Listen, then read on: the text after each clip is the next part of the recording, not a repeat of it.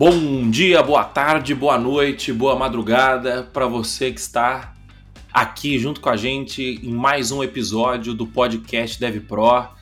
Seja muito bem-vindo. É, eu sou o Moacir Moda. Eu sou. Se você ouve o podcast Dev Pro há algum tempo, você deve saber, já deve me conhecer. É, eu faço parte aqui da equipe do Dev Pro, da equipe Dev Pro.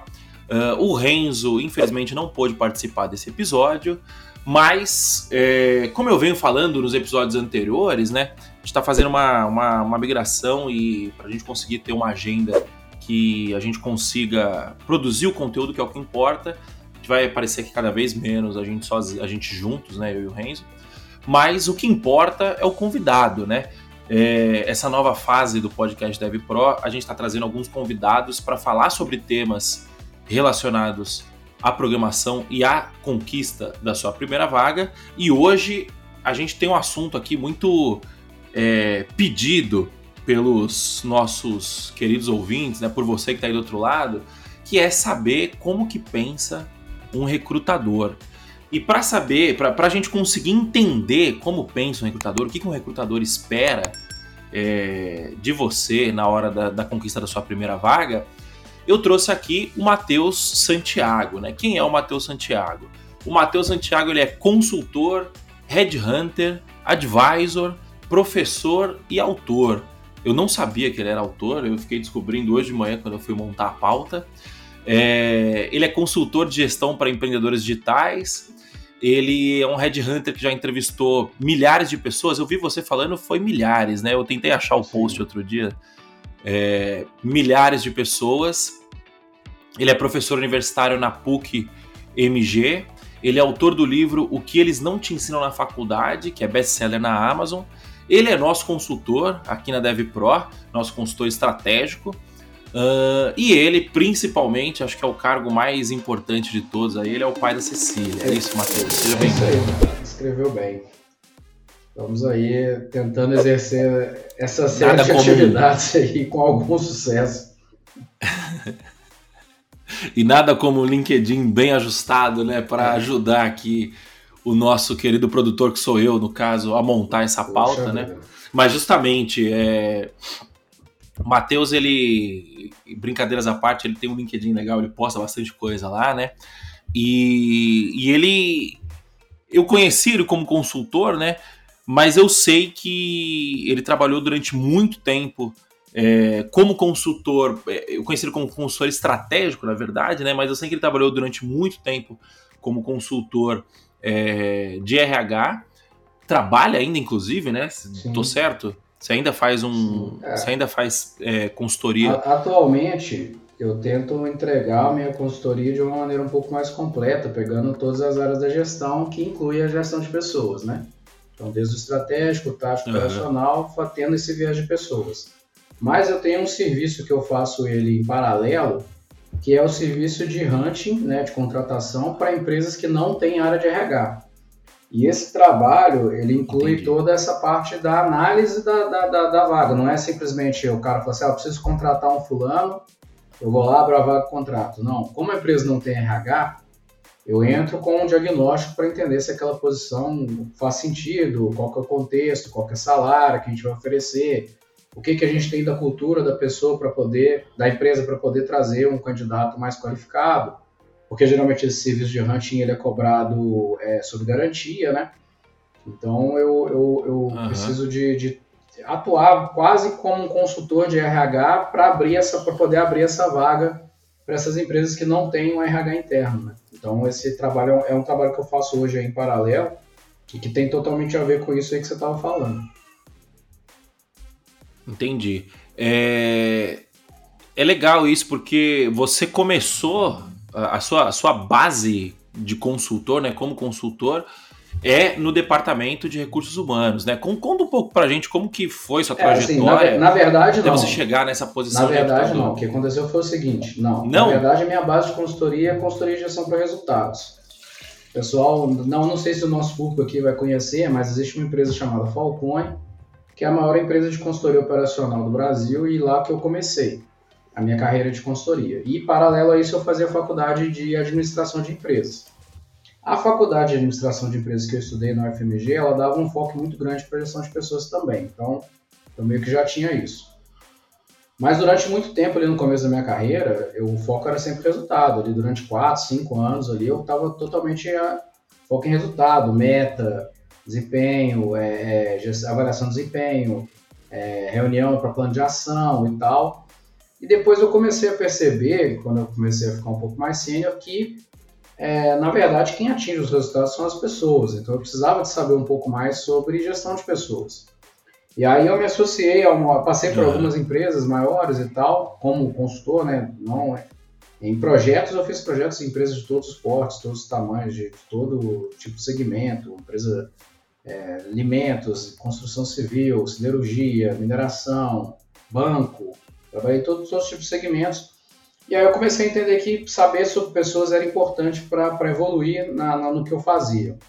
Eu me associei com uma empresa chamada Raido na época, que tinha um consultor que tinha sido trabalhado na Falcone muitos anos antes e ele estava muito focado nessa parte de pessoas.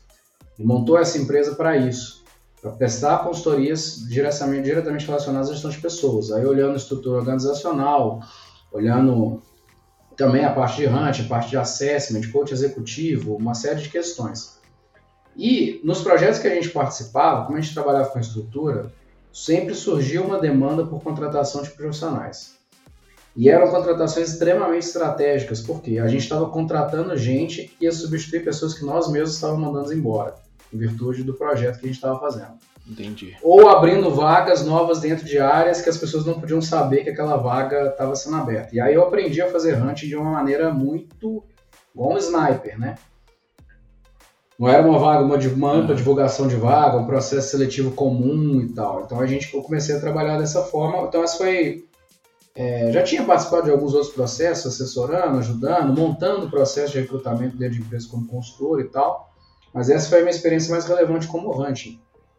Depois eu saí, comecei a trabalhar sozinho, mais com esse foco de empreendedores digitais, como você falou, e aí, paralelo a isso, eu percebi a necessidade de várias empresas desse tipo, ou de, até mesmo de outros segmentos, empresas que têm aí é, é, menos de 10, menos de 20 funcionários, normalmente não justifica elas terem um RH uma área de RH, um departamento de RH. Com isso, elas acabam sofrendo muito nesse processo de recrutamento, por conta justamente de, de algumas questões que, que, que fogem a esse escopo mais técnico. Né? É, a pessoa fala assim: ah, a gente tem que uhum. contratar pelo comportamento. A gente vai falar um pouco disso aqui quando for falar para os desenvolvedores e tal, mas qual é o comportamento que eu quero? Qual, qual é o tipo de comportamento que eu espero dentro da cultura do meu negócio? Aí muitas vezes as pessoas não sabem nem qual é a cultura do negócio dela. Então eu comecei a desenvolver esse Sim. trabalho de fazer esses diagnósticos, de conseguir entender bem dentro das empresas como o que elas esperavam para aumentar a taxa de sucesso nos processos de recrutamento de pessoas nessas empresas. E aí quando foi quando eu, eu acelerei bastante isso, né? Então aí você pensa aí que num processo de seleção, para eu te entregar quatro candidatos, eu normalmente entrevistei umas 20 pessoas. Então você coloca aí que, sei lá, ano passado eu fechei umas 50 vagas no mínimo, esse ano eu já fechei, sei lá, mais de 40. Você coloca aí com certeza eu entrevistei mais de mil pessoas nesse processo. Entendi. E dessas mil pessoas, uma parte delas eram programadores, né? Como que. Qual que é a diferença de você entrevistar um programador e você entrevistar outros é, cargos. Ba basicamente exemplo, é o seguinte, lá, um cargo de... É, a gente, hoje, existe uma máxima que é até, tem até uma pesquisa, acho que da Michael Page, que fala sobre isso, que as pessoas são contratadas por características técnicas e demitidas por características comportamentais, problemas comportamentais. Então, é, a pessoa é demitida por problema de uhum. relacionamento, por insubordinação, por é, porque pega o trabalho para fazer e não entrega. Então, assim, são uma série de questões. As empresas percebendo isso, elas começaram a focar um pouco mais o, o, o olhar para as pessoas desse, dessas características comportamentais. Partindo do princípio que técnica era meio commodity, ela preferia pegar e selecionar uhum. para o caráter. Na parte de desenvolvimento, isso ainda não é tanto assim. é, ainda a parte técnica é muito mais pesada, né? Então, assim, os seus filtros técnicos são mais importantes. É, mas, aí é onde entra o problema. Porque, como as outras áreas, isso já estava um pouco mais na frente, as pessoas começaram a se preparar melhor para entregar ao longo do processo características comportamentais desejadas. Já o pessoal do desenvolvimento ficou com aquela parte técnica, parte técnica, parte técnica, parte técnica, e agora, como as empresas estão começando, como tem uma oferta grande de pessoas, é, é, uma certa é, equidade né, de nível de conhecimento, fazer o teste técnico não é tão, tão difícil assim, a empresa roda um simulado, alguma coisa assim, e aí eles começaram a dar um pouco mais de atenção para a parte comportamental, e aí pega. Aí é aonde está pegando o pessoal é, é, de desenvolvimento, né? Porque skills é, é, comportamentais, que é exatamente o assunto que eu abordo lá no meu livro, né? São, eu falo lá sobre 10 é, soft skills. É, essa, essa parte pega um pouco mais para o desenvolvedor. Então, essa é a principal diferença. Por que que pega? O que que, o que, que, eu acho que é muito da cultura, da cultura, da cultura de aprendizado mesmo. O desenvolvedor ele, ele é meio forjado para estar sempre aprendendo a parte técnica, desenvolvendo, é, aprendendo sozinho, é, buscando cursos rápidos e acumulando conhecimento e, e, linguagens e tal. E ele acaba sendo um, normalmente uma pessoa meio solitária, que aprende sozinho, que gosta de estar no computador, que passa horas ali estudando e tal, e ele acaba perdendo um pouco de traquejo social, né? Isso é bem típico, assim. Eu lembro, eu trabalhei numa empresa de consultoria que ela tinha um software, tinha um SaaS. Ela prestava consultoria de gestão, mas ela tinha um SaaS de apoio à gestão. E aí tinha uma equipe toda de TI lá, umas uhum. 20, 30 pessoas que trabalhavam com o software. Eu lembro de mais de uma vez de eu ir trabalhar no escritório, eu geralmente ficava em campo, né, ficava dentro das empresas, mas às vezes eu ia no escritório trabalhar, ficavam os caras sentados na mesa, um do lado do outro, de frente para o outro, e todo mundo conversando via Discord ninguém conversava, é, é a pessoa estava do lado, ninguém tirava o fone para conversar com o um amigo, entendeu? Aí, tipo, era sempre no, no Discord aí, focado e tal. Então, assim, são pessoas que, pelo próprio desenvolvimento, assim, a, a quantidade de aprendizado que você tem que ter, porque ou você está aprendendo, você está trabalhando, fazendo as duas coisas ao mesmo tempo. Até por uma, características pessoais mesmo, assim. Normalmente você pega um menino que tem interesse por essas áreas de tecnologia e tal, ele geralmente é uma pessoa mais, mais reservada, não é uma pessoa tão expansiva. É aquela pessoa que ficava sentada no Sim. cantinho lá da sala, que mal, mal o pessoal tinha gente que nem sabia o nome dele. É aquele estereótipo mesmo, né? As pessoas da nossa geração, hoje está até mudando um pouco, né? Como o pessoal começou a ver valor na Sim. área de tecnologia, você consegue achar uns meninos mais novos que têm um perfil diferente e que está indo para essa área. Mas o pessoal que é mais ou menos da nossa faixa etária, aí, que tem acima de 30 anos, não foge muito do estereótipo, entendeu? É, é, estereótipo é um negócio meio ruim, mas é, a, é a, é a verdade. Você vai conversar com a pessoa, a pessoa te escreve um código em, em, em 15 minutos, é excelente, mas na hora de responder uma entrevista ela trava, ela não consegue conversar, ela não consegue se, se, se expor, se falar. E hoje isso é extremamente importante. Você pega, por exemplo, aí, quase todas as organizações hoje trabalham em metodologia ágil. Faz reunião de Scrum e, e, negócio muito rápido, a comunicação precisa ser muito, muito, muito é, é, boa. Não adianta só o cara ser bom tecnicamente se ele não conseguir se virar dentro do time. Por isso que isso acaba pegando hoje, né? Então, é, o... É, é, engraçado isso que você falou sobre todo mundo trabalhar junto na mesma sala e não se conversar. Eu lembro que um dos maiores motivos que eu decidi não. É, que, que eu decidi largar o trabalho, CLT e tal, e trabalhar sozinho em casa, foi justamente por isso que eu falo assim, pô, eu atravesso a cidade uma hora e dez, uma hora e vinte de trânsito para ir, uma hora e dez, uma hora e vinte para voltar, para sentar aqui, colocar o meu fone de ouvido e ficar olhando para a tela do computador, tipo, sei lá, das 40 horas de trabalho da semana, 36 era olhando para tela do computador e as outras era tipo com reuniãozinha assim, tá? E eu falei, porra, não faz sentido isso, né? Não, não tem sentido nenhum. E eu até, sei lá, até uns três, quatro anos atrás, eu odiava reunião, sempre odiei. Até que eu comecei a ter que entender que o trabalho técnico não é, não é o trabalho técnico que tem o valor, né? Tipo assim, o, o trabalho técnico é meio que uma consequência, né? Então você precisa primeiro saber o que você vai, o que você vai fazer para depois você fazer. E você só tem uma forma de saber o que você vai fazer, que é conversando com quem está precisando do, do seu software, com quem usa o seu software, né? Então eu acredito que essa.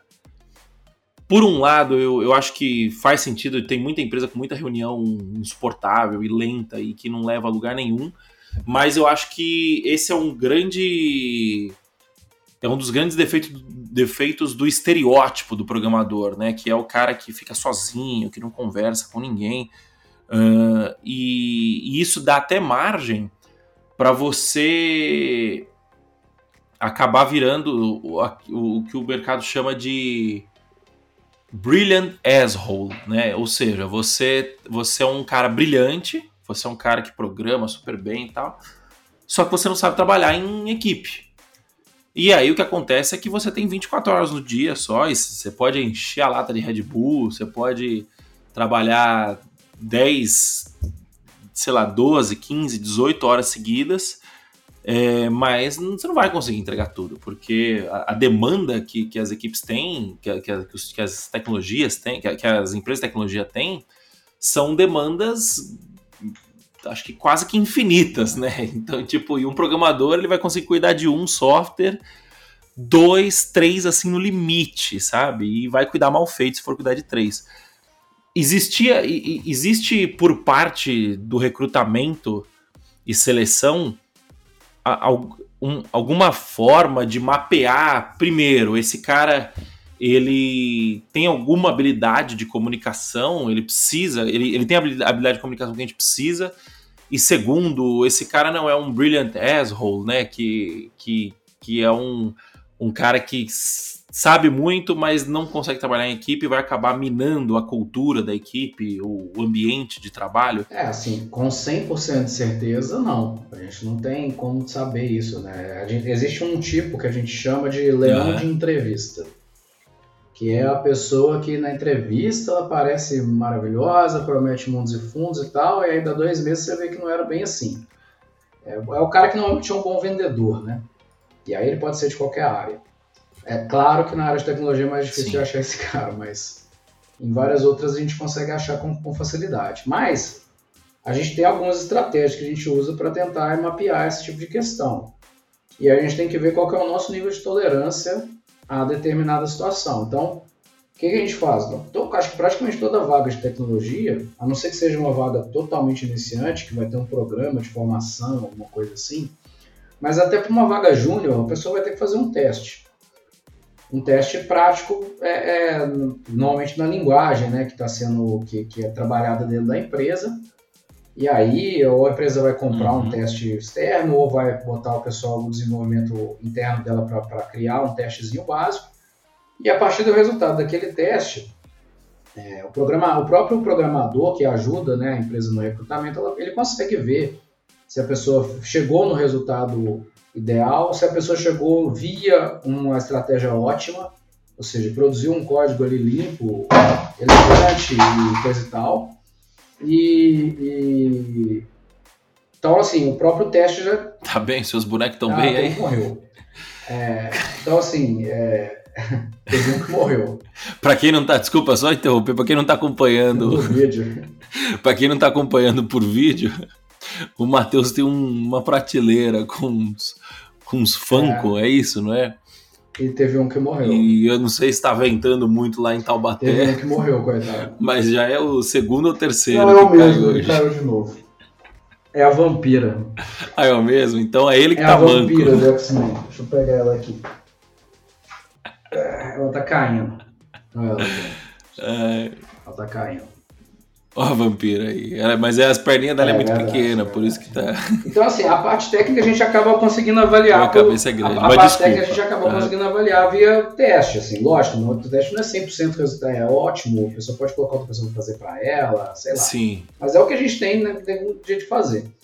Aí a gente vai para a parte comportamental, utilizando testes de comportamento, né? O mais conhecido é o teste DISC.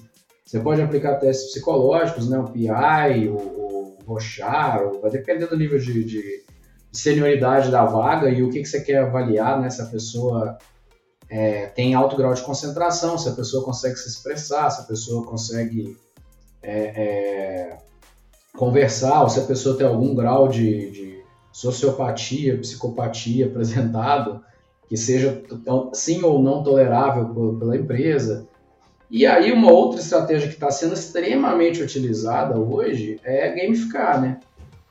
Então você vai, por exemplo, recrutar pessoas em, em, em eventos de, de, de é, startup, por exemplo, é, aqueles startup weekend da vida, onde tem algum, algum nível de, de então, hackathons. Hackathon é demais, assim, né? Ou eventos internos da própria empresa tem ali alguma coisa de formação inicial, a própria empresa oferece, onde ela vai dar uma equalizada na parte técnica do pessoal e, e vai tentar. Agora, por exemplo, para sênior isso é um pouco mais difícil. Isso é um pouco mais difícil. Eu já trabalhei em uhum. empresa que uma vez a gente estava lá fazendo uma análise de algumas informações o projeto tinha um escopo inicial, o escopo foi descendo a um nível mais profundo, a gente começou a precisar de mais dados e o pessoal não tinha, mas eles, eles tinham, mas não, não, tinha como acessar aquilo de maneira rápida, precisava fazer algumas automações. E aí pediram para conversar lá com o cara da TI na época, que não era um análogo a um CTO, não tinha esse nome, mas era como se fosse, o pessoal falou, se você quiser, se você tiver coragem de lá falar com ele, você vai, mas eu não recomendo. O cara morde. Aí eu falei, mas e aí? Mas é, tipo, o cara desse aí, o cara era brilhante, é, na parte técnica, estrutural, o cara era brilhante. Aí, aí como as empresas erram também, né? Porque um cara desse, ele pode Sim. até existir dentro do ambiente do negócio, ele não pode nunca ser o chefe, entendeu? Nunca. O cara desse tem que ser um especialista lá, que pode ter um salário altíssimo, ter qualquer coisa, mas ele tem que trabalhar na dele lá, entendeu? Se ele tiver no contexto onde ele precisa interagir com outras pessoas, esse perfil não dá, entendeu? Não tem como. E aí, Sim. quando a gente está nesse nível sênior, raramente um processo de nível sênior é um processo rápido, né? O que, inclusive, está tá tendo um problema agora, porque como, como, tem uma demanda muito forte, salários muito altos nessa área de tecnologia, hoje o pessoal estava compartilhando uma vaga lá com salário acima de 40 mil CLT para um sênior. Eu vi, é. eu vi. E um bônus de 15 mil para quem, quem indicasse, né? Pô, tô caçando essa indicação para fazer, mas. Então, assim, é, é... você pensa, um, cara, um processo para contratar um cara desse, ou vai ser uma indicação muito bem indicada, assim, tipo, pô, eu tô te entregando o meu CTO, que eu abro mão dele para você, porque ele vai ser mais feliz aí. Ou vai ser um processo Sim. muito longo. Um processo que vai ter aí seis, sete etapas justamente para poder tentar pegar essas características comportamentais que vão indicar se essa pessoa é boa ou não, não é boa para o negócio, além da parte técnica.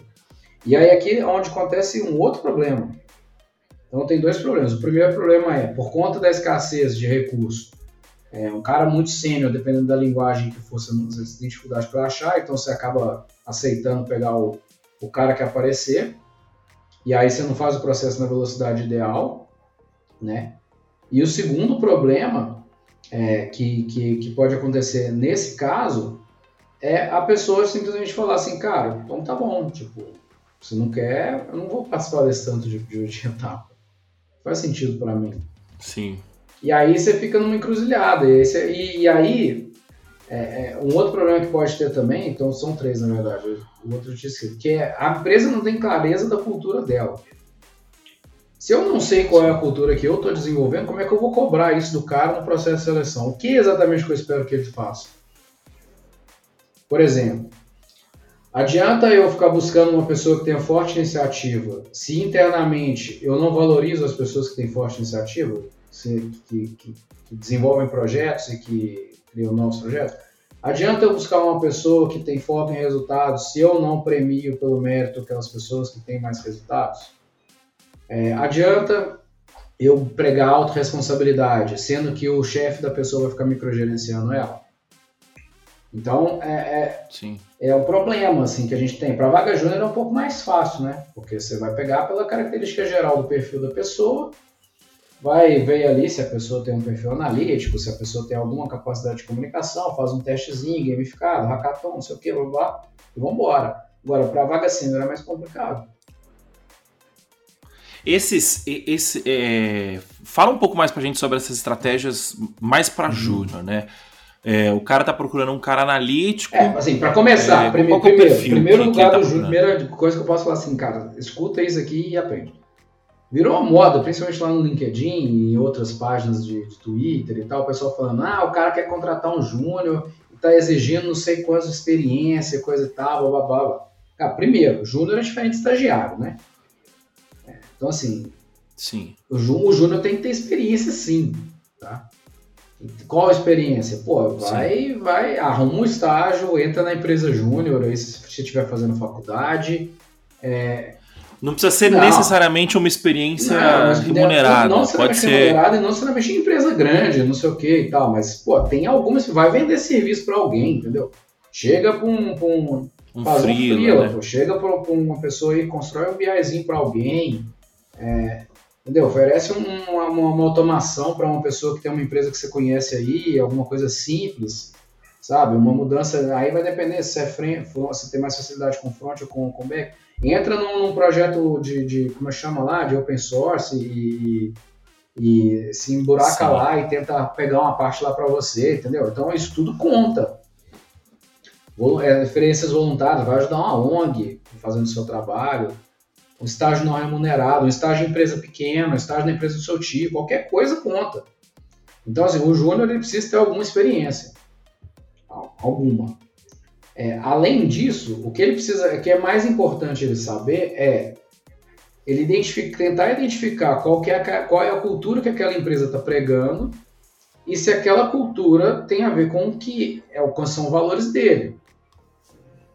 Então, assim, se você é a pessoa mais extrovertida, mais introvertida do mundo, você é uma pessoa totalmente fechada, é, adianta você ir trabalhar numa empresa que, que é totalmente expansiva, que o pessoal está lá no LinkedIn conversando o dia inteiro, que faz um monte de evento, que tem um monte de coisa e tal, você vai ter dificuldade de se encaixar lá.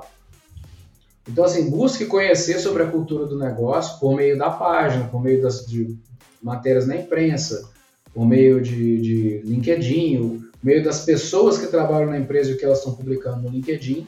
Veja se você se porque assim também, né? Nessa área de desenvolvimento, não tem hoje, pelo menos, não tem muito por que você entrar numa empresa só para falar que entrou.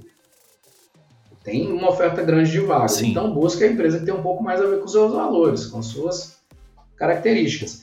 E aí, assim, tem uma coisa que o pessoal sempre pergunta: tem como roubar no teste comportamental? Ter tem, mas é fortemente não indicado. Por quê? Porque você, você pode roubar no teste, aí vai modular um, um personagem que você não é. Quando você entrar na empresa, o pessoal vai ver que errou em algum momento. E no, no, se você for CLT, no, antes do final do, do, período de experiência, eles estão te mandando embora. Então não, não vale muito a pena. É, e o trabalho é. para você roubar no, no, no, teste, no teste comportamental é mais fácil você trabalhar para estudar, é. para entrar na porra da, da então, vaga, assim, né? Conheça a empresa, sabe quem é, descobre quem é o dono, quem são as pessoas que estão falando por ela e ver se você se identifica com aqueles valores. Se você se identificar, você fala, pô, essa empresa aqui é para mim. Certeza que você vai, você, vai, você vai sair bem no processo de seleção. É, claro, aí tem a parte técnica que tem que ser olhada, tem outras questões que a empresa pode exigir, inglês, alguma outra questão assim, teste de lógica e tal, né? Falando aí de vagas júnior. Mas basicamente é isso, é você ter sim experiências quaisquer e você estudar a cultura daquela empresa e ver se você se adequa. Se, porque forçar a barra para entrar é pedir para dar errado. Não tem, não tem como. Sim. E, e, e você acha. É falando assim, porra, a pessoa pode escolher, né, uma empresa que, que, seja, que seja relacionada com os valores pessoais dela, né? É, eu imagino que deve ser muito doido para uma pessoa que está vindo de um mercado que não é o mercado de programação, não é o mercado de tecnologia, sei lá, mercados mais tradicionais como engenharia, direito, é, eu tava com, com o mercado na cabeça, a logística, que são mercados, tipo assim, eu vejo um gerente de, de logística hoje, um gerente com alguma experiência já vai ganhar muito provavelmente menos que um programador júnior, né? É, e aí você fala assim, porra, escolhe o lugar que você tá, né? E esse cara não vai acreditar nisso, né? Tipo assim, a pessoa que tá fazendo transição de carreira, eu se estivesse no lugar da pessoa, ia falar assim, escolher onde é, eu, eu preciso pegar o que vem, porra. Não, não, não, não, é, não, não, tá, não, não tem condição disso, né? É, a gente tem. O, o as, são poucas empresas para trabalhar, né? Alguma coisa nessa linha. Ou então, tipo, eu preciso dar valor ao meu emprego, né? Seja ele qual for, seja em qual ambiente for, né? E esse ambiente, ele não, ele, ele não é assim, ele não é exatamente assim nas, nas empresas de tecnologia, né? Mas eu te pergunto, é, isso vale para todo mundo, para todas as vagas, para todos os cargos, é, ou isso existe um, um perfil específico de, das pessoas que conseguem ter esse, esse privilégio, digamos assim, de poder escolher uma empresa que seja compatível com seus valores pessoais? É, quando a gente está falando de, de empregos é, fora da área de tecnologia, na maior parte das vezes a pessoa, para começar, ela tem uma restrição local porque geralmente são trabalhos presenciais. Sim. E a pessoa fica restrita. Por mais que ela fale assim, ah, não, eu tenho disponibilidade para mudar e tal, mas mesmo assim, não é? A própria empresa sabe que isso tem um uhum. custo logístico, que isso vai envolver família e tal, então a própria empresinha evita de recrutar pessoas que não estão lá. E aí, por exemplo, você vai as empresas que tem. A pessoa trabalha na mineração, o cara tem que ir lá para o Pará, não tem, não, não tem porque tem que ir para onde tem a mina, não adianta. Sim. É, então o cara tem uma restrição de local. E aí começa a ter algumas restrições que é, são difíceis de mudar, nesse... porque, por exemplo, se você é um programador que domina uma linguagem, para você passar para um... aprender uma linguagem a mais, é viável. Uma pessoa que trabalha, por exemplo, na área de logística e conhece um determinado sistema, para ela aprender outro é, é bem complicado. E é difícil para ela ter uma oportunidade é, mesmo que sendo na mesma macro área, ela mudar em, em termos micro é mais difícil. Por exemplo, a pessoa tem uma experiência grande em cadeia logística de varejo.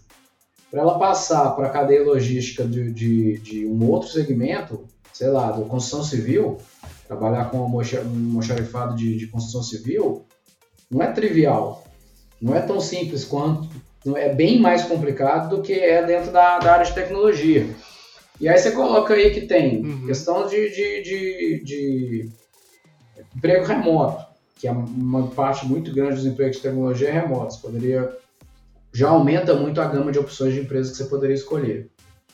É, perfis de empresas na área de tecnologia. Geralmente, as empresas de, de segmentos tradicionais, em um determinado segmento, as empresas são muito parecidas. Na área de tecnologia, tem empresas de tudo quanto é coisa. Tem startup grande, tem empresas grandes, consultorias grandes, tem um monte de opções diferentes e todas demandando tecnologia. E até empresas do ambiente tradicional demandam profissionais de tecnologia, bancos demandam, grandes escritórios de advocacia demandam. Então, assim, a gama de, de opções de tipos de empresa que você pode escolher é muito maior. E aí você fala, qual que é o tipo de profissional que pode, que pode é, é, ter capacidade para escolher com a empresa?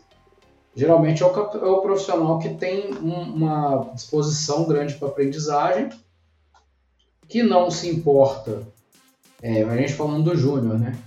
Que não se importa de viver algum período de experiência, eventualmente com remuneração mais baixa do que essas remunerações altas que a gente vê no setor de tecnologia, para justamente esse aprendizado prático, né?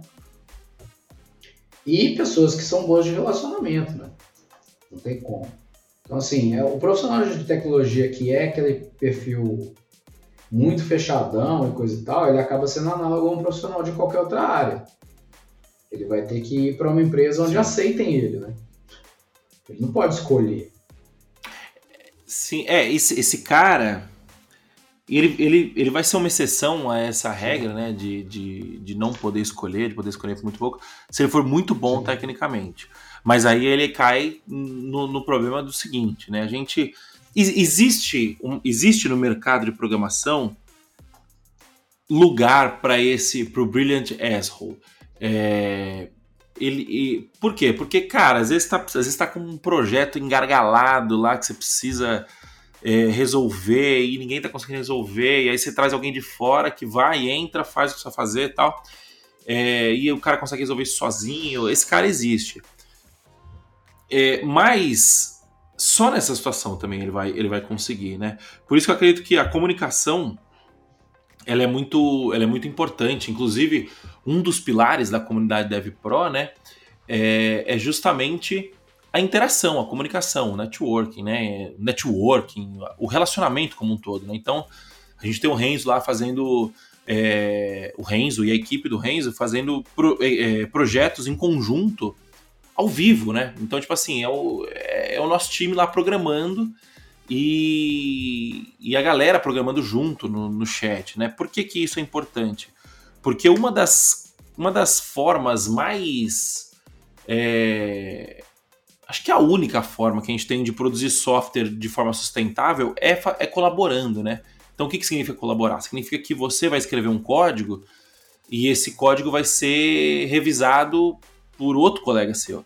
Você vai, você vai precisar, o seu colega vai precisar escrever um código um pouco mais trabalhoso. Vocês vão escrever esse código juntos, né? É, isso se chama pair programming. Então, um, no, um cara no piloto, outro, outra pessoa instruindo, né? Se você pega os grandes projetos open source, eles são é, programados à distância, né? Então você tem, tá todo mundo conseguindo se organizar ali dentro do GitHub, o cara levanta qual que é o problema que ele tá, rola uma discussão ali num, numa espécie de fórum tem dentro do GitHub, né? Então eu acho que essa capacidade de comunicação ela é super importante. Mas aí eu fico com uma dúvida que é o seguinte: essa comunicação ela, ela é, uma, é algo treinável, né? Mas eu acho que principalmente ela é algo praticável, né? Então, quanto mais o profissional for um profissional mais experiente, é, muito provavelmente ele vai ter um, uma bagagem maior sobre, relacionada a todas as áreas, né, inclusive a comunicação. É, quando a gente está falando de trabalho remoto, a gente está falando de que você precisa levar considera você precisa levar a, a comunicação em consideração vezes 3, vezes 5, vezes 10, porque você está longe da pessoa, né? A, tem um amigo meu que ele diz que a banda da comunicação remota, ela é mil vezes, infinitamente menor do que a banda da comunicação real, né? A comunicação real você sente a respiração da pessoa, você sente o tom de voz, você, você vê a, a pessoa gesticulando com a mão tal. No, no online você tem isso, mas numa experiência absurdamente reduzida, né? E aí eu fiz toda essa, esse, essa volta para te fazer uma pergunta que é o seguinte: o cara que é júnior, que não tem essa experiência ainda é, com, com, comunicação de uma forma geral, com comunicação remota, esse cara tem espaço para conseguir uma vaga remota hoje em dia? Cara, tem, porque assim, a gente estava falando que a pessoa tem como escolher onde ela vai trabalhar e coisa e tal, mas obviamente ela tem como escolher se ela for uma pessoa boa de serviço, né? Tanto tecnicamente quanto uhum. nesses, nessas questões. Então, assim, pô, cara, se você, assim, o, o aprendizado de de soft skills, ele, ele vem muito por trabalhos, é, é, por questões secundárias ou até terciárias. Você não, é lógico, se você está, por exemplo, se você é, você é uma pessoa que tem é, muito introvertida, você tem dificuldade de comunicação, você não sabe conversar direito, você é, é, é meio orelha seca, né? Então, assim, lógico, se alguém te der uma oportunidade para você entrar num ambiente de trabalho é, e tá ali aprendendo, fazendo, você vai evoluir com certeza. Só que provavelmente você precisa ter essa oportunidade. Mas dá para você ter essa oportunidade Sim. mesmo fora do, da, do, ambiente, né? Então, por exemplo, vai fazer um projeto social, vai ajudar numa ONG, entra na, na paróquia da igreja lá, vai fazer quermesse com a turma, entendeu? Um grupo de jovens da igreja, se você frequentar alguma. Entra num clube de alguma coisa de joguinho, coisa e tal, assim, que, que, que tipo, um futebol, um vôlei, qualquer coisa, um jogo de RPG. Então, assim, tenta desenvolver essa habilidade relacional, comunicativa, por meio de, de estratégias secundárias ou terciárias. É... Um negócio que eu lembro que quando eu estava na faculdade, como eu fiz faculdade um pouco mais velho, eu sempre falava, o pessoal, eu assim, eu já trabalhava e tal, e o pessoal tinha que apresentar trabalho, e ninguém queria apresentar. Eu falei, gente, eu apresento o trabalho o dia inteiro, eu, eu apresento o resultado o dia inteiro no meu trabalho. Para mim isso aqui é trivial. Vocês que têm essa oportunidade de estar aqui apresentando agora, num ambiente totalmente seguro, Sim. Vocês vão deixar para eu apresentar, vocês estão perdendo uma oportunidade. As pessoas perdem esse tipo de oportunidade o tempo inteiro, né? Então você fala, pô, como é que um profissional júnior pode fazer? Bom, vou fazer um curso de teatro. Se você está tão travado assim, vai fazer um curso Sim. de teatro. Entendeu? Vai escrever num blog, vai tentar melhorar sua comunicação de alguma forma, de maneira que quando você tiver a oportunidade, primeiro você consiga passar pelo processo de seleção, porque você já evoluiu, e segundo, que você não sinta tanto. Por exemplo, você entrou num projeto grande que tem 20 pessoas, cada um num lugar. Projeto totalmente remoto, pessoas inclusive de fora do Brasil. E aí ali as pessoas estão com um foco extremamente grande nos entregáveis. Então, assim, é, se você não conseguir se articular, primeiro, para entender o que está sendo pedido, ou seja, fazer as perguntas certas e deixar muito claro qual é o escopo do trabalho. E segundo, para demonstrar o resultado das suas entregas, não adianta, você pode ser o melhor técnico do mundo.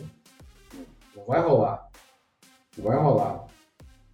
É, o, o a, a, grande chance é, inclusive, de, de alguém levar Exato. os louros pela sua entrega, Exato. né? Porque, porque se você não sabe se comunicar, alguém na equipe muito provavelmente vai saber. Aí né? fica aquele negócio, é aquele trabalho que alguém, você fez tudo e, e alguém levou 100% dos méritos. A pessoa que ajudou lá em 10% do trabalho levou 100% dos méritos porque ela, você não conseguiu se posicionar. Então, assim, é, tem que estar atento Exato. a isso e tem que trabalhar isso. Ah, mas eu não tenho oportunidade. Vai trabalhar isso por fora. É, assim, tem que ter interesse também, Sim. né? Tem que ter eu... interesse, tem que, ter, tem que ter disponibilidade. Não tô, agora a gente fala, é, ah, a pessoa pode escolher onde vai trabalhar, fica parecendo que é fácil. Ninguém, ninguém aqui está falando que é fácil. Já falando que é possível. Exato. A gente está falando que é possível, é exatamente. possível e é muito mais possível do que outras situações, né? Outras, outras áreas de trabalho e coisa e tal. Mas, mas não é fácil. Tem que ter interesse, tem que ter disponibilidade, tem que estar. Tá, tem que querer fazer, não adianta. É, eu, eu acho que o grande. A grande sacada né, que a gente tem no, no, no mercado de tecnologia é que o mercado de tecnologia é um mercado como qualquer outro. Ele é um mercado igual ao mercado de engenharia civil, ele é um mercado igual ao mercado de logística, ele é um mercado igual ao mercado de comida, sei lá, estou chutando aqui alguns mercados, algumas profissões. A diferença é que a gente está vivendo, é, o mercado de tecnologia é um mercado em crescimento. É, e ele cresceu, ele já vinha crescendo numa toada muito forte.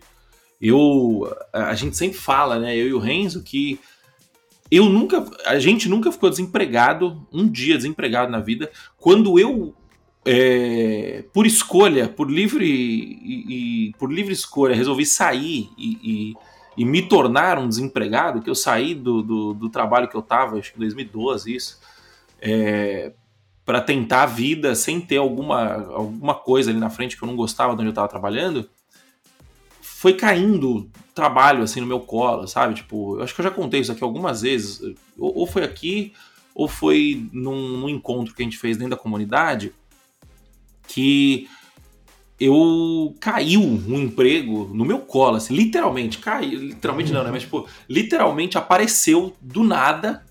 Eu não estava esperando, pingou uma mensagem no meu Messenger falando, falando ah, nunca tinha visto o cara na vida, você trabalha com isso, isso, isso? Eu falei, trabalho. E, ah, beleza, vem aqui para mim, por favor. E aí fui lá na empresa, eu não tinha empresa aberta ainda, era, eu era tipo, completamente amador. E o cara chegou, cheguei lá, falei, não, a gente tem que fazer isso, isso, isso. Sentei ali, resolvi, tipo, sentei numa tarde, resolvi que precisava resolver. O cara, pô, gostei. Agora a gente precisa fazer isso, isso e isso. Tá bom, tá bom. Aí eu sentei lá, continuei fazendo, ah, quanto você vai cobrar? E aí o cara que tinha me chamado, só minha sorte, a minha sorte é que o cara que tinha me chamado, ele era muito gente fina. E aí ele virou e falou assim, cara, eu preciso que você, eu preciso tipo, mandar as horas, né, pro departamento pra gente pagar e tal. É, quanto que você cobra na hora? Aí eu falei, cara, não sei quanto que você cobra, só pra eu ter uma noção, né? Eu ia pedir, tipo, sei lá, hum. 30 reais, sabe? Alguma coisa assim, 20, 30 reais. Cara, não, aqui a gente cobra, acho que era 70 reais, 60 reais, uma coisa assim. Aí na hora, tipo, até deu um negócio que eu falei, nossa, tipo, engasguei. Eu falei, não, não é possível, né? E aí, cara, beleza, cobrei a hora que ele comentou comigo. Os caras pagaram sem falar nada. Passou dois meses, eles resolveram me efetivar. Na, na verdade, resolveram me efetivar, não, né? Eu, eu dei uma eu fui um pouquinho ligeiro ali e consegui identificar um, um espaço ali que eu poderia me vender como um, um, um asset mais, é, mais importante ali para a equipe, né? E consegui fazer essa venda. Cara, caiu no meu colo um, um emprego, acho que de 12 mil reais na época, uma coisa assim, sabe? Se a gente fosse atualizar esses valores hoje, seria 25 mil reais, uma coisa nesse sentido. É, isso significa que eu não tive mérito nenhum? Não, eu tive algum mérito porque quando apareceu a oportunidade, eu estava preparado tecnicamente, eu fui lá e resolvi o problema que era para ser resolvido e não era não era algo de outro planeta, mas também não era algo trivial, entendeu? Então assim, eu tava eu, eu, eu condizia com a, a, minha a minha expertise condizia com o que estava sendo sendo exigido ali, né? Mas, cara, essa, essa oportunidade que apareceu, ela é muito mais comum nesse mercado, que é um mercado em crescimento. Se fosse num mercado é, já estabelecido, né, como por exemplo o mercado de logística, né, eu estou usando o mercado de logística aqui porque eu tenho um amigo meu que trabalha em logística e eu fiquei abismado uma vez quando ele falou para mim quanto ele ganhava como Você gerente. Você já conseguiu convencer que era muito pouco. de carreira? Eu já falei, mas o cara tá. Ele tá na, na, na aquele gato gordo. Não é nem gato gordo, né? Ele tá naquele, naquela situação ele tá que. Resignado, né? Ele tá na merda. Você... Ele tá na merda, só que a merda é hum. quentinha. É, chama resignação, e aí ele fala, puta, não. Resignação, esse é o termo, eu não, não conhecia. E, e num, nesse mercado estabelecido, o que acontece? Você já tem, a facu você tem faculdades e e, porra, um problema de logística ele, ele existe há 500 anos, sei lá. Desde, desde que existem é, coisas sendo fabricadas no mundo, você tem o problema de logística de ter que levar essa coisa de um lugar para o outro, né? Produto, enfim. É, tecnologia não, tecnologia é um mercado que tem há 50, 60 anos, vai, tipo, desde 1960 mais ou menos, 50, 60. Então, assim, é um mercado muito novo. Então, pelo fato de ser um mercado novo, é um mercado que tem muito mais oportunidades, porque não, não, não teve. A, a, a faculdade não prepara para o mercado, você entendeu? Por quê? Porque o mercado atualiza muito rápido. É, a, a, Python Pro existe, a comunidade Dev Pro existe, justamente para poder suprir esses gaps. Por quê? Porque é um mercado com uma evolução tão constante, com uma evolução tão rápida que a gente não consegue. É, a, o, os players desse mercado, né, a educação, as, as, empresas grandes, por exemplo, elas não conseguem acompanhar esse, essa transformação, né? Então, quando a gente fala de mercado, de ser possível você escolher esse mercado, a gente está falando disso, né? Tipo assim, a gente está com uma abundância. Isso que eu estou falando pré-pandemia, né? Nem, nem coloquei a, a, pandemia na equação aqui. É, quando você coloca a pandemia na equação em que todo mundo se digitalizou, você vai para um, um cenário em que a oferta é muito grande de emprego, muito, muito, muito grande. Então permite essas, entre aspas, distorções de você, sem ter muita experiência, sem ter muita bagagem, conseguir escolher a empresa que você vai trabalhar. É, essa é a, a, abundância desse mercado, né? É, Faz assim, sentido? Existem algumas questões relacionadas aí. Então, assim, a gente já tem algumas pesquisas que mostram que quem está entrando na escola hoje vai. 80% das pessoas que estão entrando na escola hoje, então se seu filho tem 7 anos aí, está entrando na escola, ele a, tem um 80% de chance dele trabalhar com uma profissão que ainda não existe. Então, porque vai mudar. É, Existem Sim. uma série de dores de mercado que as pessoas nem sabiam que tinham, ou que sabiam que tinham, mas que não tinham solução e agora com recurso tecnológico tem. existe uma série de empresas tradicionais que estão se digitalizando de alguma forma ou de outra. Então, mesmo que ela ainda tenha, por exemplo, se pega uma mineradora. Hoje em dia não tem mais engenheiro trabalhando lá dentro da mina, um ou outro. A maior parte das coisas é feita por software. Todo planejamento e tal, é tudo. Então você não precisa de. É, você não precisa mais de aquele cara que vai lá fazer cálculo na prancheta, não sei o que e tal.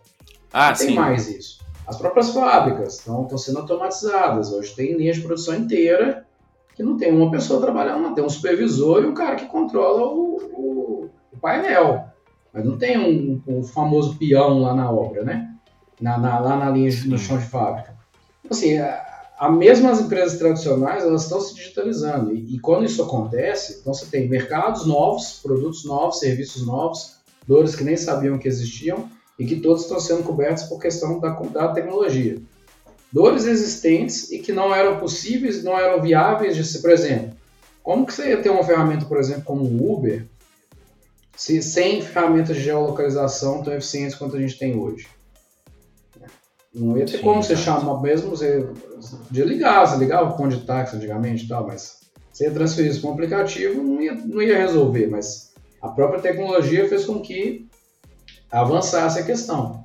E você tem empresas tradicionais que estão se digitalizando, escritórios de advocacia, é uma série de empresas que a gente poderia listar aqui que estão tendo braços fortes voltados para a área de tecnologia, onde tem demanda para esses profissionais. Aí você ainda pega que da desvalorização do real e muito da competência dos profissionais brasileiros, tem uma facilidade de, de prestar serviço para fora.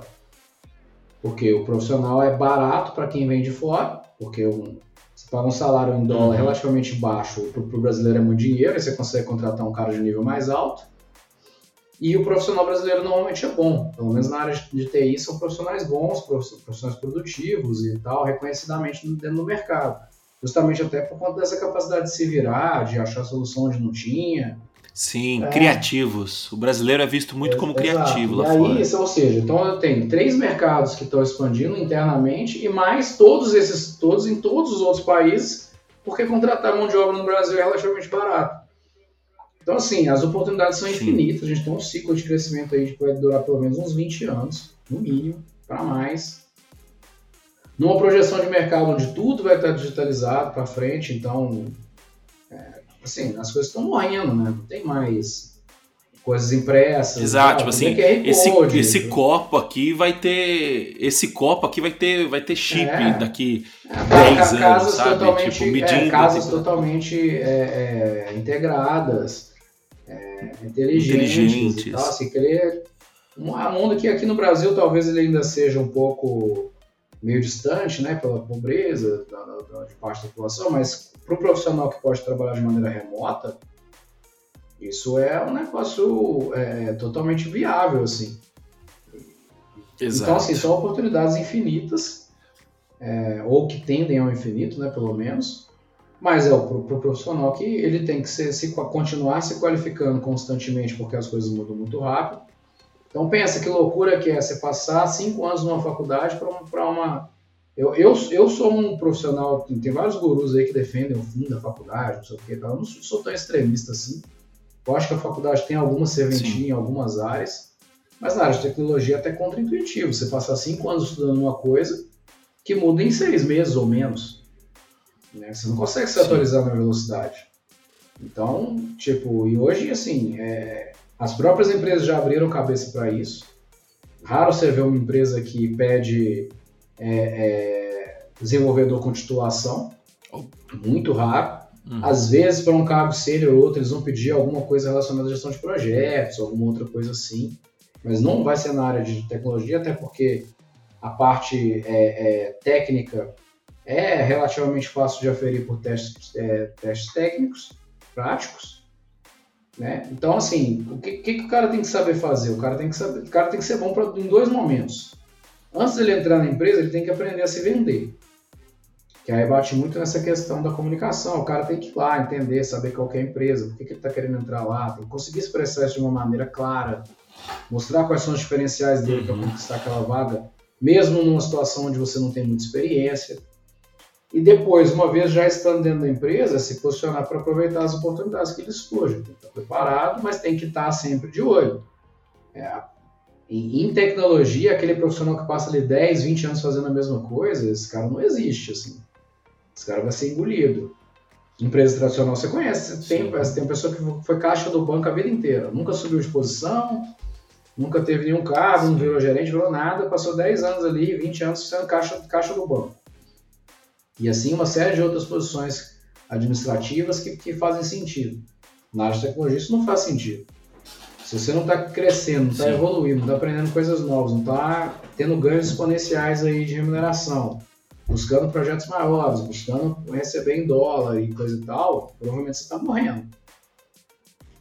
Provavelmente o mercado está te engolindo. É, eu, eu, concordo muito e é por isso que a gente é por isso que a DevPro existe, né? Por isso que a gente é, tá aqui trabalhando nisso porque a gente acredita que, cara, é, é um mercado assim muito abundante, é um mercado que eu acho que não vai ter crise assim nesse mercado nos próximos, sei lá, 20 é, e, anos. E muito dentro disso a proposta de comunidade anos. que vocês lançaram, ela faz todo sentido.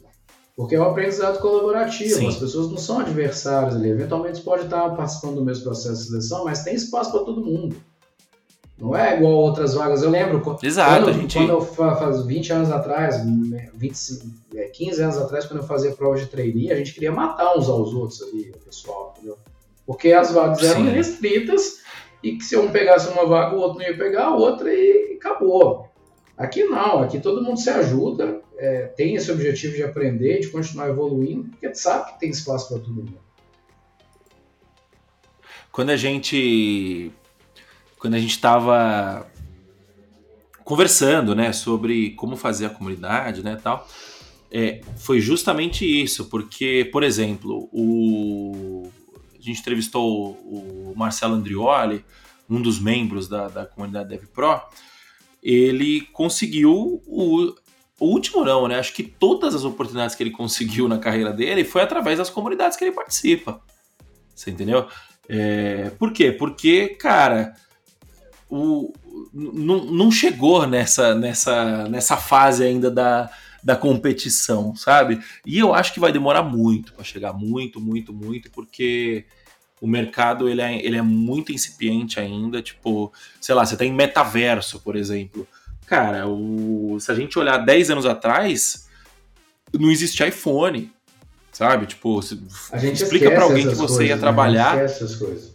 Exato. Explica para alguém que se a gente ia trabalhar 10 anos atrás é, sendo programador de aplicativos para smartphones. Vai falar assim: o que, que, é isso, cara? Você entendeu? Então, um gestor de nuvem. O Renzo brinca bastante na, nas aulas que ele dá. Tipo, cara, eu sou do que é um tempo gestor você comprava de nuvem, um software, né? você tinha que instalar ele com CD, aí tinha que precisar de ter um servidor, um computador Exato. mais robusto para poder rodar. Aí tinha os acessos compartilhados. Hoje em dia está tudo hospedado na nuvem. Não existe mais isso. Exato.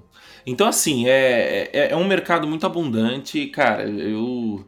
Não é porque a gente vende curso de programação é que a gente está falando isso, não é porque a gente vende a comunidade que a gente está falando isso.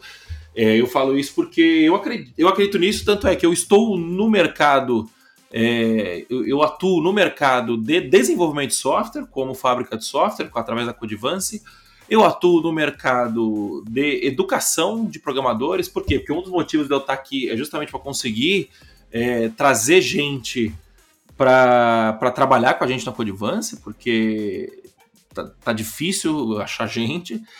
É, então, assim, eu, eu participo desse mercado e eu recomendo você que está do outro lado aí também participar. Matheus, para a gente encerrar, cara, qual dica final que você dá aí para quem está começando agora, para quem está querendo conquistar a primeira vaga e ainda não começou a testar o mercado? Cara, bom, além de né, fazer aí o entrar na comunidade DevPro, de fazer os cursos e tal, estudar, aprender, é buscar experiências correlatas, voluntárias, estágio barato, empresa do tio e coisa e tal, ter um portfóliozinho ali de um, dois anos de experiências é, ajuda bastante a, a, conquistar a primeira vaga júnior. E habilidades relacionadas à, à venda, né? É, ao você se vender, você se portar como vendedor de si mesmo. Porque no processo de seleção nada mais é do que a empresa te comprando. ou comprando a ideia que você defende. É, Lembre-se de uma coisa: a empresa não tem como ter 100% de certeza de nada. Ela vai ter os resultados dos seus testes práticos, que aí é estudo, né? Tem que estudar, tem que desenvolver o, o próprio modelo, né? Do, dos cursos da, da, da DevPro aí de, de, simulados e coisa e tal, correção, é, já vai te ajudar em relação a isso. Mas de restante é se preparar, estudar a empresa, estudar os valores, pesquisar quem são as pessoas que estão no LinkedIn publicando em nome da empresa e tal. E se posicionar. É, tem que, não pode ter medo, não pode ter, testar. Testa na frente do espelho, testa com um amigo, testa com a namorada, com o pai, com a mãe. Aprende a falar, vai, vai fazer atividade voluntária, é, igual eu falei, aprendizado secundário, terciário, entra numa ONG, entra num trabalho voluntário na igreja, onde quer que for aí e, e, vai, e aprende a se vender. Porque a, a empresa vai tentar te testar do ponto de vista comportamental, mas te, fala, te dando essa dica do lado de cá, ela não tem como ter 100% de certeza de saber. É, esse, nenhum teste comportamental é 100% assertivo. E aí, você gera a dúvida no recrutador a partir do momento que você se posiciona. Então, mesmo que o resultado do seu teste não tenha sido o esperado, e não tem como você saber isso, porque vai depender do, dos critérios da empresa, né? Mas quando você consegue se posicionar bem na, na, na entrevista, aí ela, ela tem um match perfeito. É mais fácil é, a empresa dispensar alguém que o teste comportamental foi 100% para ela, parecia 100%, mas na entrevista a pessoa não performou, é mais fácil dispensar essa pessoa do que uma pessoa que teve um teste que estava ali 80%, 90%, 70% do esperado, mas que na entrevista a pessoa deu um show. Então, assim, e assim, né? Tem que ser bom de serviço, né? Eu até escrevi um post sobre isso no LinkedIn, acho que ontem, né? Tipo, Sim. Cara, tem muita gente ruim de serviço. Então, assim, seja bom de serviço. Assim, mas tem que ser bom mesmo. Não adianta só você falar que é bom, não. Tem que ser bom mesmo. Então, assim. E não precisa ser não, ótimo, excelente. Tem bom, você tem que ser bom. básico, certinho. Exato. Fazer o básico bem, bem feito, feito. Já é o suficiente para você conseguir sua primeira vaga. Aí depois você vai melhorando, entra lá dentro e vai vendo como é que é fica de olho nas oportunidades e vai evoluindo. Exatamente. Exatamente, é isso aí. Matheus, muito obrigado, cara, pelo papo. Achei que foi muito rico. E se o pessoal quiser te encontrar aí, quais são suas redes Ó, sociais? No Instagram é consultor Matheus, no LinkedIn também. Então lá vocês acham mais informações. As duas redes que eu mais utilizo, até tenho, Twitter e tal, mas as redes onde eu estou mais frequente é, é Instagram e LinkedIn. Arroba consultor Matheus, é isso arroba consultor Mateus. E se você quiser me acompanhar nas redes sociais, é arroba Moacir Moda. Se você quiser acompanhar o Renzo nas redes sociais, é arroba RenzoProBR. É, e os recadinhos também, né? Se você estiver nos acompanhando através do Spotify, por favor, liga o sininho para receber as notificações, segue a gente aí, né? É, se, deixa um review 5 estrelas, só se for 5 estrelas, se for menos 5 estrelas, não precisa deixar esse review. Uh, se você estiver nos acompanhando no YouTube, é, se inscreve no canal e também liga o sininho para receber, receber as notificações. A gente tem episódios novos toda semana. É, e se você quiser saber de todo o resto que acontece aqui, né, todas as outras dezenas de iniciativas que a gente tem aqui na DevPro, é, entra no nosso canal do Telegram para saber mais novidades. Né? Então, é para você acessar o canal do Telegram é bit.ly barra canal DevPro bit.ly barra canal DevPro, tudo junto. Tá bom, pessoal? Muito obrigado você que está aí do outro lado por mais um episódio, por, por, pela sua audiência em mais esse episódio. Te vejo na semana que vem ou no próximo episódio. E é isso. Valeu, falou, tchau, tchau.